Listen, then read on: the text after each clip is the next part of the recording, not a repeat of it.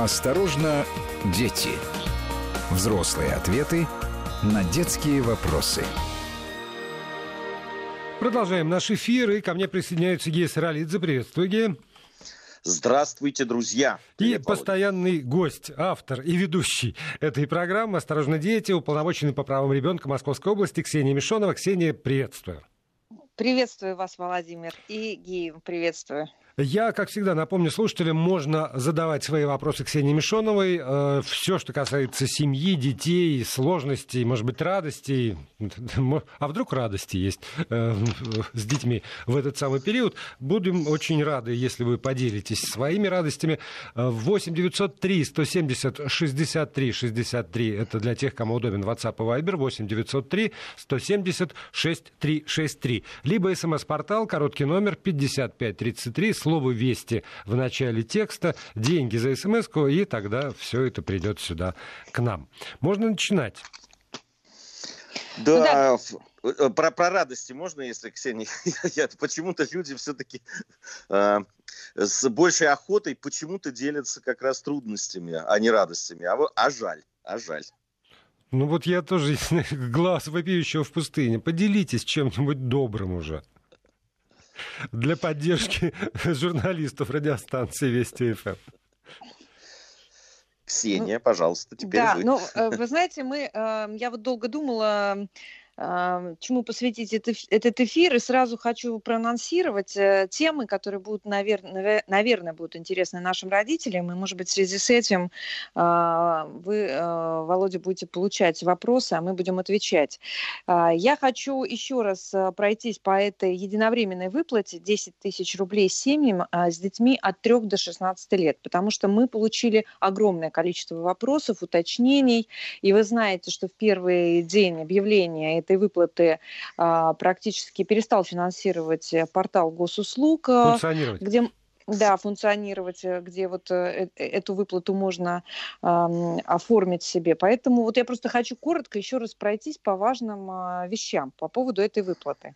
Кому она положена? Выплата предоставляется разово с 1 июня. То есть сейчас можно не торопиться ее оформлять, ее можно оформить с 1 июня. Ну, просто есть люди, которым не терпится, надо бежать, надо быть уверенным, но тем не менее. На ее оформление есть несколько месяцев.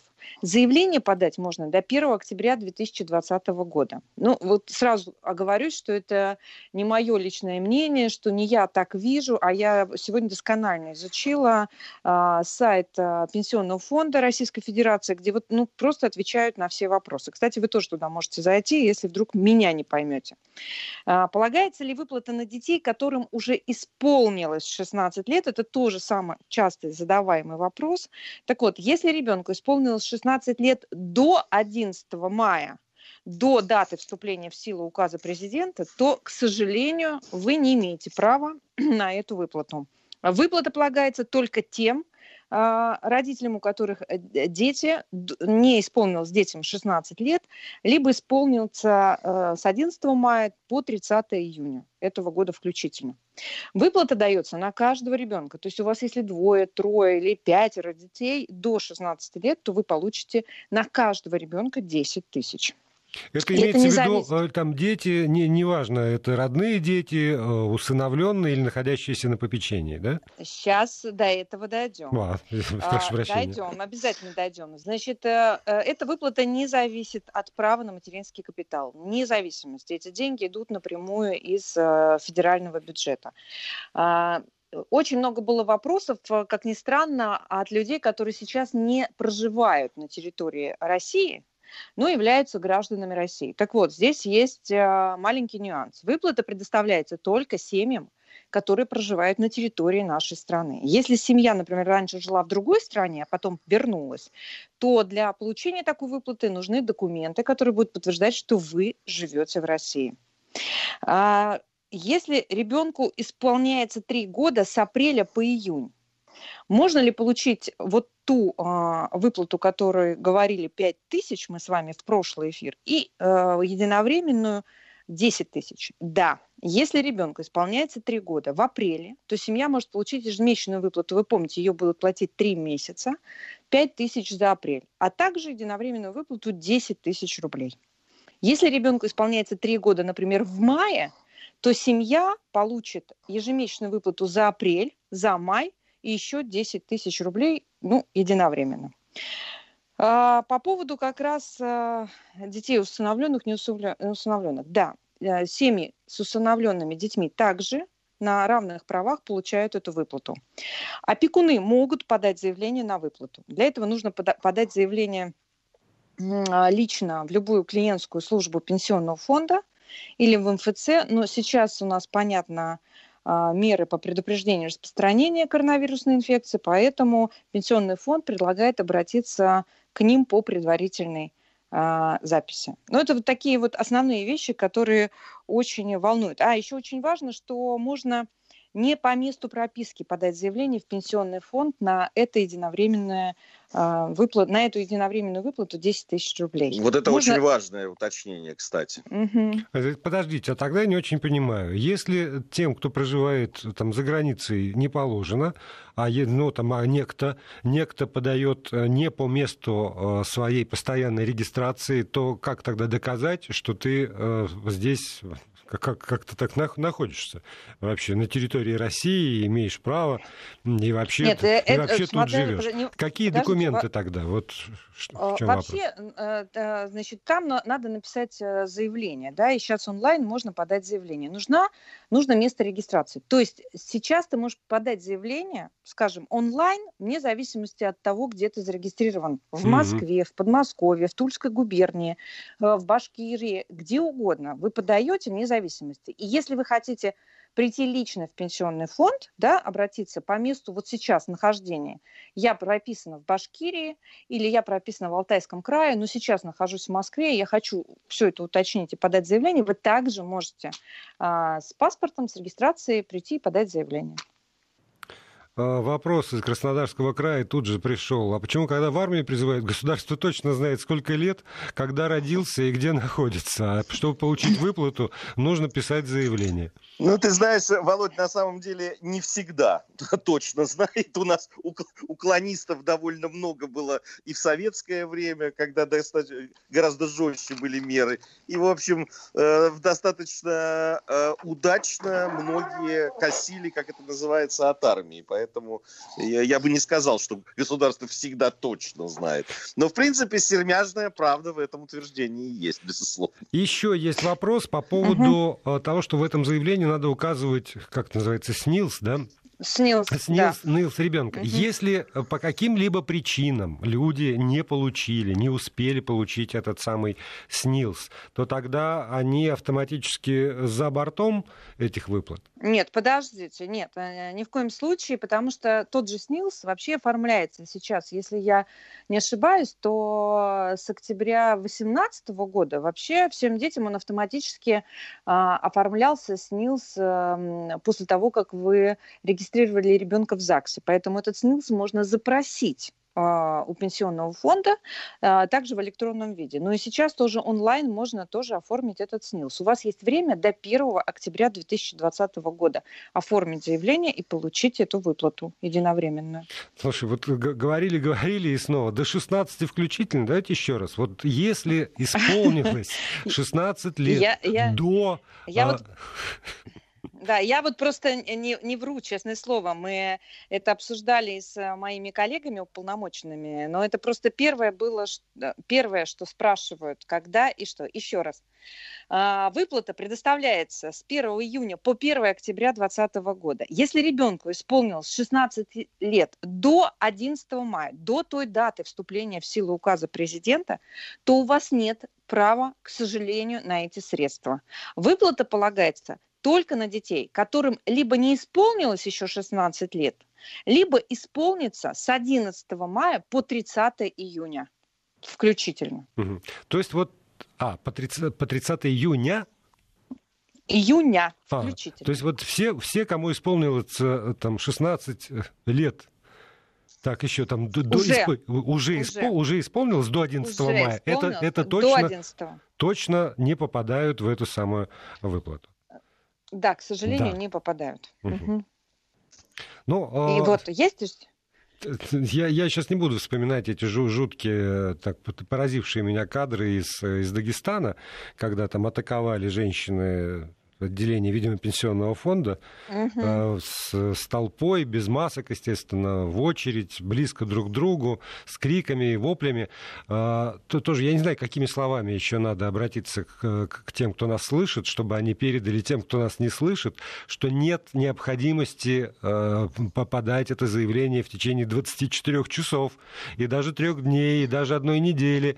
Э, не, не надо устраивать ажиотаж. Даже если у вас по каким-либо причинам нет возможности подать заявление онлайн сейчас, то, ну, так или иначе, можно действительно по предварительной записи попасть в МФЦ или пенсионный фонд, или дождаться, когда эти самые меры, ну, рано или поздно все равно не ослабнут. Если до 1 октября можно подать это самое заявление, то да. и, и вы сейчас не умираете с голоду, что вам эти 10 тысяч на хлеб именно нужны, но тогда есть время, возможность подождать. Не, ну, Володя, тут надо уточнить же, все, даже если, ну, прям деньги деньги нужны сейчас, вот прям кровь из носу, они все равно сейчас не придут, даже если вы оформите. Э, выплаты начнутся с 1 июня, насколько я понимаю. Да, все верно, все верно. Да, Более и... того, вам не нужно оформлять на каждого ребенка. Если у вас в семье двое, трое, четверо детей, пятеро детей, мы знаем, есть и больше детей, вы оформляете одно заявление на всех детей. И могут подать как папа, как э, отец, так и мама мать, может, по, могут они подать э, от себя заявление на да, детей. Да, но только давай уточним, что заявление это одно, но детей надо указать всех. Там есть да, такая конечно, кнопочка конечно. «добавить ребенка». Не, ну если, если вы хотите на всех получить, да. то лучше указать всех, конечно. Да, то есть не надо на каждого ребенка отдельное заявление заполнять. Там есть э, функция «добавить ребенка», но э, перечислить со всеми э, необходимыми вот этими, э, как это называется, атрибутами, наверное, да, там э, персональные данные, СНИЛС. Вот персональные это... данные и счет. Должен быть обязательно счет э, родителя, который будет получать. Ни на какой другой счет, ни на счет бабушки, родственника, дяди, тети деньги перечисляться не будут. Только на счет заявителя. Да, и еще ни в коем случае не указывайте просто номер карты, потому что номер счета – это банковский реквизит. И у вас э, либо должна быть бумажечка какая-нибудь где-нибудь припасена, которую выдают, как правило, когда вы открываете счет в банке, либо всегда тоже можно онлайн э, в собственном э, там, банке, где вы обслуживаетесь, запросить эти данные как вот на какой счет перечислять деньги. И там будет бесконечное количество каких-то биков, ИННов, еще не знаю там чего, огромное количество цифр. Не поленитесь внимательно все их вбить. Я хочу вот, э, Ксения, знаете, о чем спросить? Вот э, только что вы сказали по поводу того, что бабушка кто-то... А если бабушка воспитывает э, да, детей, и она является официальным опекуном, она же может от своего имени подавать и свой счет давать, и, и таким образом получить эту выплату, правильно? Да, конечно. Она оформлена как опекун, и она может подавать заявление, безусловно. И еще хочу для... У нас просто тоже есть обращение. Граждане других государств, которые проживают на территории нашей страны, тоже хотят получить эту выплату, выплату, но эта выплата положена только гражданам Российской Федерации, только гражданам нашей страны. Так, сейчас, сейчас пошли вопросы э, э, кучей. А что еще положено? А детям от полутора до трех что положено? Э, люди дорогие, есть специальные ресурсы в интернете, где собраны просто вот все эти самые льготы. По-моему, чуть ли не на стоп-коронавирусе это все печатается. Во всяком случае, на э, там, официальных страницах региональных правительств, э, там, губернаторов уж точно есть э, совершенно перечисление всех тех там, видов помощи, которые оказывает государство и регион. Ну да, вы абсолютно правы, Володя. В любом случае есть э, в каждом э, городе управление а, соцзащиты, и вы можете обратиться туда, в администрацию, и сейчас на всех сайтах пенсионного фонда, во всех отделениях есть эта информация. Поэтому, ну я просто основное сказал, потому что сейчас это очень волнует. Я бы еще хотела с вами поговорить про ЕГЭ и ОГЭ. Сейчас, секундочку. Не да не, не, это еще, еще, еще не все про выплаты, потому что уже вот тоже, э, ну, каждый слышит, как он дышит, это, это мы все знаем. Спасибо было Шаловичу. Ну вот, а если папа прописан не с ребенком, может подать? Еще, еще раз перевожу так, как, по крайней мере, я услышал из уст Ксении Мишоновой. Неважно, э, как вы прописаны, если вы являетесь законным э, представителем этого ребенка, то вы смело можете подать заявление онлайн. Да, и если вы граждане России.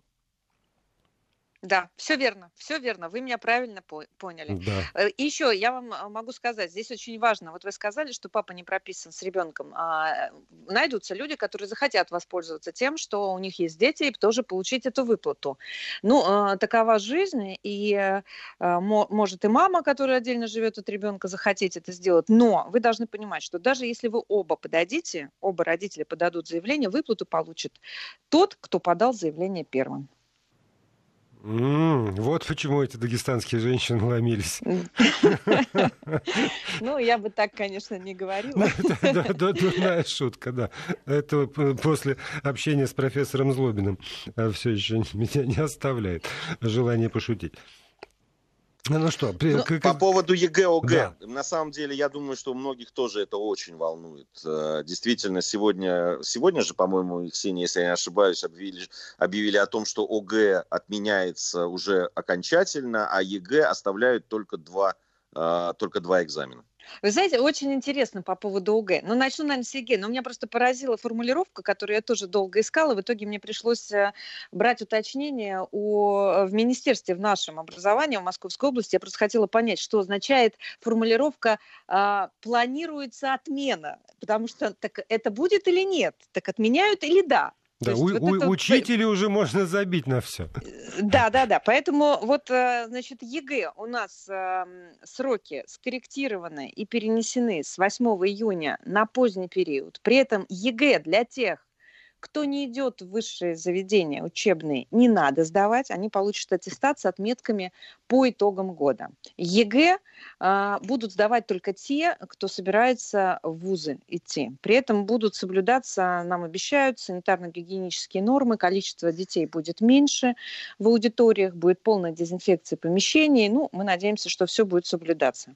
В приоритете, безусловно, здоровье наших э, детей. ОГЭ планируется к отмене. В общем, ОГЭ не будет. А, Будут итоговые оценки на основании годовых выставляться и будут, соответственно, у детей приниматься для поступления, там, скажем, в училище, в техникум, и будут приниматься просто аттестаты. Но сейчас идет разговор о том, что многие творческие вузы, сегодня об этом, кстати, говорила министр культуры Ольга Любимова, рассматривают вариант о введении а, дополнительных экзаменов, творческих экзаменов, и, может быть, даже в очной форме.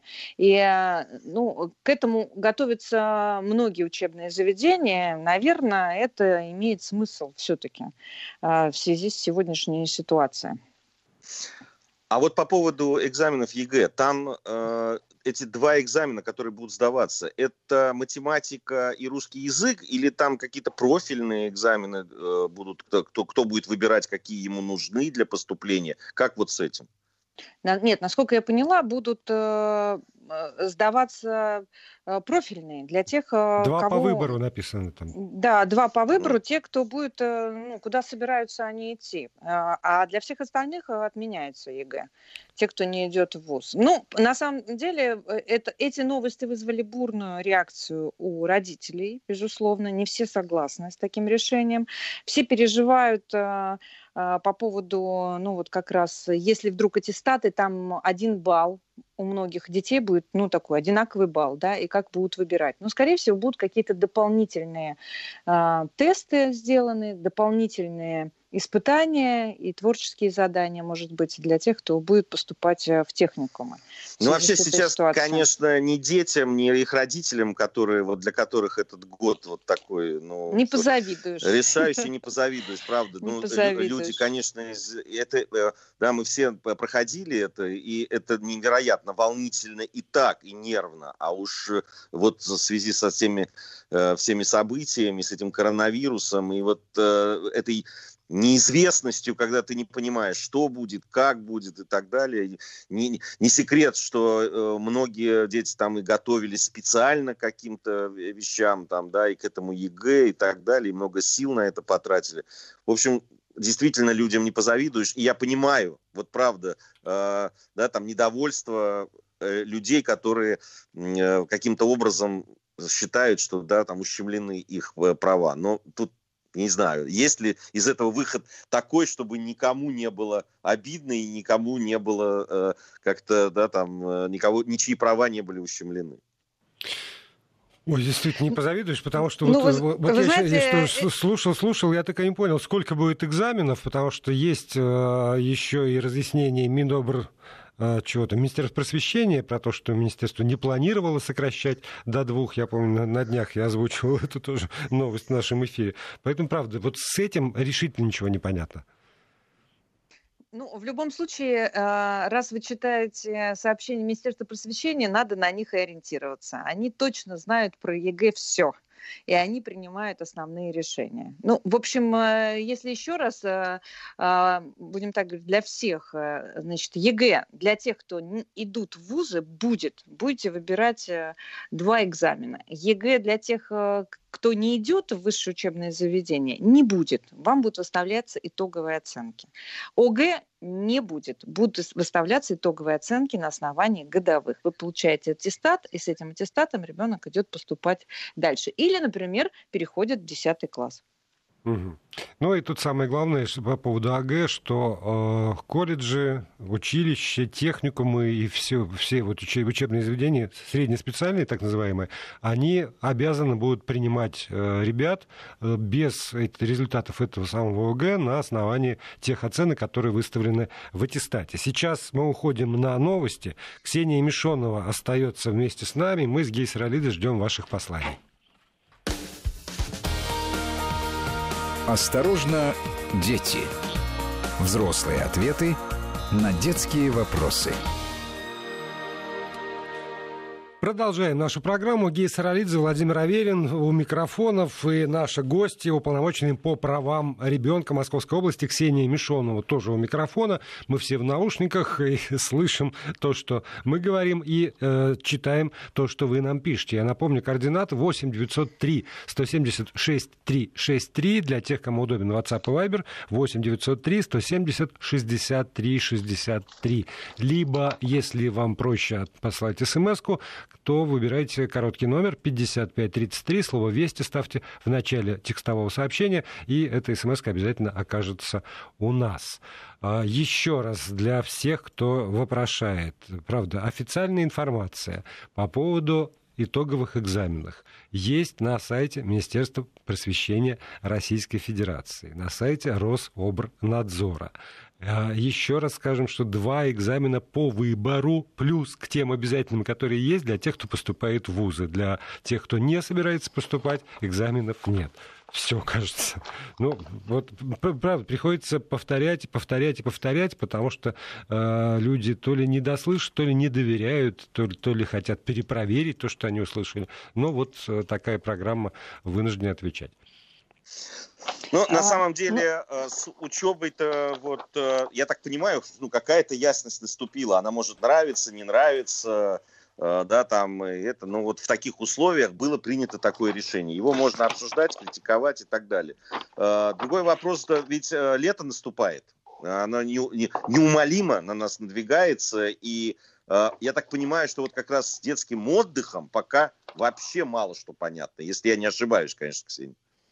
Ну, будем так говорить, частично а, сейчас уже понятно, но все, а, меня что радует, что мы тоже проводили перекличку в нашем чате среди уполномоченных, я просто тоже сегодня посмотрела официальную информацию, а, эта тема волнует всех, и все понимают, что детей, конечно же, надо занимать летом, потому что в условиях а, вот самоизоляции, пандемии, то, что у нас а, сейчас даже происходит э, с травматизмом детей, которые, казалось бы, сидят дома, должны сидеть дома. У нас по-прежнему есть э, и погибшие дети, и травмированные, и в ДТП попавшие дети. Поэтому всех волнует вопрос детского отдыха. Но э, что по поводу детского отдыха? Значит, мы должны понимать, что а, в прошлом году в стране функционировало более 45 тысяч детских лагерей. Должны были они принять в этом году как минимум почти 6 миллионов детей. И ежегодно выделяется миллион, ну, если я не ошибаюсь, там где-то цифра 750 а, путевок для детей, которые оказались в трудной жизненной ситуации, которые дети-сироты, которые дети-инвалиды с особенностями здоровья, а, а, малоимущие. И надо отметить, что, конечно же, в связи с пандемией спрос на путевки в загородные лагеря стал расти, несмотря э, ни на что. И тем более у нас есть э, серьезные ограничения на выезд за рубеж. Конечно, многие спасаются деревнями, дачами, но тем не менее все понимают, что три месяца занять детей очень тяжело. А, то, что вот э, сейчас официально, то я могу сказать, что около 40 регионов уже страны заявили о готовности а, организовать летний отдых в своих учреждениях. Но э, не везде это сейчас возможно. Могу сказать, посмотрела очень много, всех не перечислить, но многие назову. Большинство откладывают первую смену на июль и даже на август. Например, в Кузбассе это сделать сейчас вообще невозможно, потому что лагеря большинство заняты и отданы под обсерваторы для пациентов э, э, с подозрением на коронавирус. Но, тем не менее, все э, регионы готовят детские лагеря к приему детей.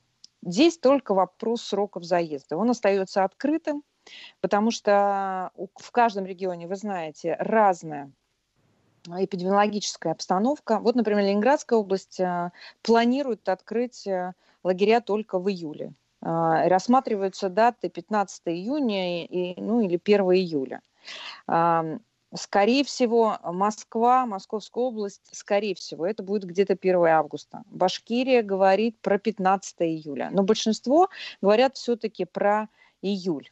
Ну, вот я читала э, сообщение из э, Санкт-Петербурга, там э, губернатор Беглов говорит о том, что, конечно, состоится кампания, но все будем так говорить, меры предохранительные, чтобы дети не заразились, не заболели, будут ужесточены. Причем э, это проговаривается во всех структурах, которые занимаются детским отдыхом. Э, что предполагается? Предполагается, что, например, э, смены могут сократить. Сейчас это 21 день, а их сделать, ну, в связи с тем, что маленькое количество времени от лета остается, скажем, не две смены по 21, не три смены, а, скажем, три смены по 14 дней или 4 смены по 14 дней. Предполагается, что родители вообще не будут пускать на территорию лагеря а, весь период смены. Дети никуда за территорию лагеря не будут выходить, как, собственно говоря, и те люди, которые будут находиться с детьми, воспитатели, медработники, там, повара, но весь обслуживающий персонал. Все дети будут проверяться дважды в день на температуру, и предлагают даже во всех лагерях ввести э, такой экспресс-курс э, «Личная гигиена», детей учить, э, собственно говоря, мыть руки. Но ну, мы всю жизнь учим детей мыть руки, не знаю, мне кажется, вот как раз пандемия научит нас всех уже, наконец, мыть руки. И взрослых тоже. Ну и, и все равно так, учитывая, что Вести ФМ большая федеральная радиостанция, то для всех, кто нас слышит, а, в Алтайском крае уже 9 тысяч человек зарегистрировали, зарезервировали путевки по предварительным данным. А, там сезон откроется летнего отдыха с середины июля. А, в Нижегородской области предположительно 1 июля а, Хабаровский край планирует август, э, Пенза идет подготовка, путевки э, продаются, выдаются без даты пока, даты будут объявлены позже. В Удмуртии тоже планирует э, летний отдых, но Удмуртия более оптимистичный прогноз пока середины июня. Опять же таки говорю, это приблизительные данные. Пермский край, путевки тоже продаются, все ждут э, решения Роспотребнадзора. Липецкая область август планирует, Амурская область 1 июля, Чукотка с 15 июня. А, на Чукотке интересная история. С 15 июня там откроются пришкольные лагеря. Вот в Подмосковье у нас откроются они, скорее всего, 1 августа, но, по крайней мере, до 31 июля они не откроются. А, вот дневные лагеря, которые э, создаются при школах. На Чукотке нет своих э, лагерей э, детских, поэтому они ждут, когда откроют, соответственно, Московская область и Казань. Омская, Хакасия, Ивановская, Псковская, Волгоградская области, Забайкальский край, дневные лагеря планируют июль-август, Калининград 1 июля.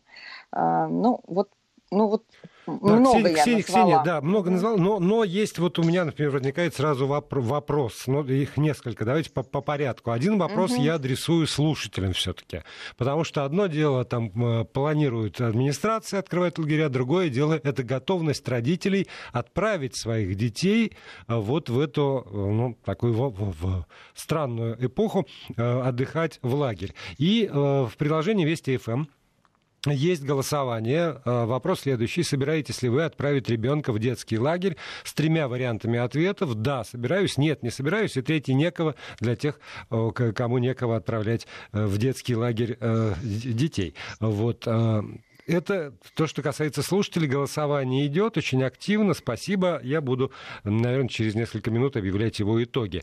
А вопрос у меня вот какой. Когда вы говорите, Ксения, что откры... там планируют открыть тогда-то, тогда-то, тогда-то в разных регионах страны, мы же знаем, что сейчас перемещение между регионами это довольно такая непростая история. Часть регионов угу. по-прежнему держит вот этот вот двухнедельный карантин для тех, кто прибывает, например, из Москвы, из Санкт-Петербурга, угу. это Московской области. А, тогда получается, что перемещение между регионами детей, скажем, из Москвы отправить ребенка на Алтай, это такая история неразрешимая, невозможно. То есть все э, будет в рамках одного региона. Или я неправильно ну, понимаю? Нет, ну все будет зависеть, когда как раз снимут карантинные меры. В любом случае, сейчас я говорю, я рассказывала вам про ситуацию, как, которая а, будут решать регионы на своей территории. Потому что, ну вот, э, да, на примере Московской области мы тоже своих детей, конечно, отправляем и в Крым, и в Краснодарский край, мы там тоже закупаем путевки. Но э, это, эта часть путевок будет нами э, куплена, роздана и оформлена, когда нам разрешит и Крымский, и, и Крым, и Краснодарский край приехать к ним. А вот то, что я сегодня говорила, даты, когда открываются на, какой территории, это как раз наши местные лагеря. И, э, и это будет открываться для наших, э, грубо говоря, местных детей. Наши дети отдыхают на нашей территории, или дети в Алтайском крае отдыхают на территории Алтая. Все, как вы правильно сказали, будет зависеть от эпидемиологической обстановки и когда снимут карантинные меры. Более того, вот э, я вам говорила, что предлагают сделать в лагерях, да, что еще ввести для безопасности детей. Предполагается, что, скажем, персонал будет э, в течение недели ходить, скажем, в масках по отношению к детям. Не детям, понятно, будут надевать маски, а э, будут Э, значит, э, носить маски персонал, их тоже будут э, каждый день проверять на температуру, собираются поменять график э, питания, сделать э, в 2-3 смены завтрак, обед и ужин, чтобы как раз развести потоки и детей сажать э, подальше друг от друга, и чтобы вот, вот дружной толпой они не заходили в столовую, да, и, и, и вот такой дружной толпой вместе не находились долгое количество времени.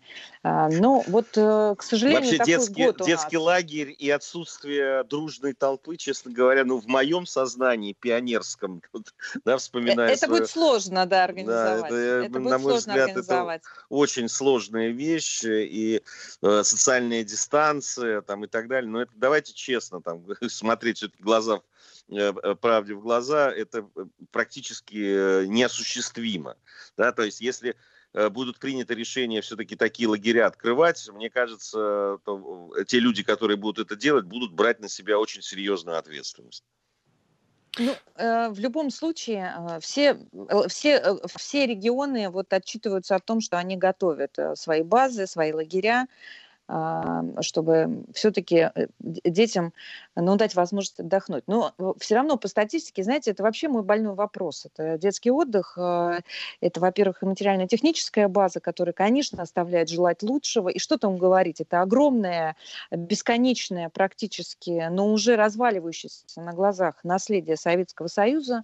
А, это советские еще здания, а, которые были построены. И эта база требует больших вложений а, а, это реально дорогие путевки еще, и не все дети, то есть он еще не стал массовым, этот детский отдых, к сожалению, потому что, ну вот я говорила, что там в районе 6 миллионов э, детей должны были отдохнуть э, в этом году.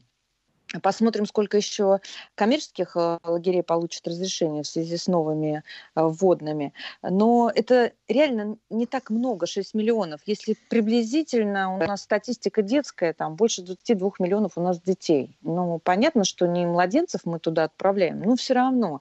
Он по-прежнему остается не очень доступным, как бы нам этого хотелось. Мы, я, знаете, в прошлом году провела опрос среди а, жителей Московской области, ну, на предмет, мы каждый год проводим удовлетворение удовлетворенности летним отдыхом. Вот у нас с каждым годом растет как раз а, по пятибалльной шкале оценка родителей, а, какой был лагерь, как относились, были ли тьютеры для детей, а, особенно для детишек-инвалидов, могли ли занять ребенка, хотел ли ребенок остаться на вторую смену.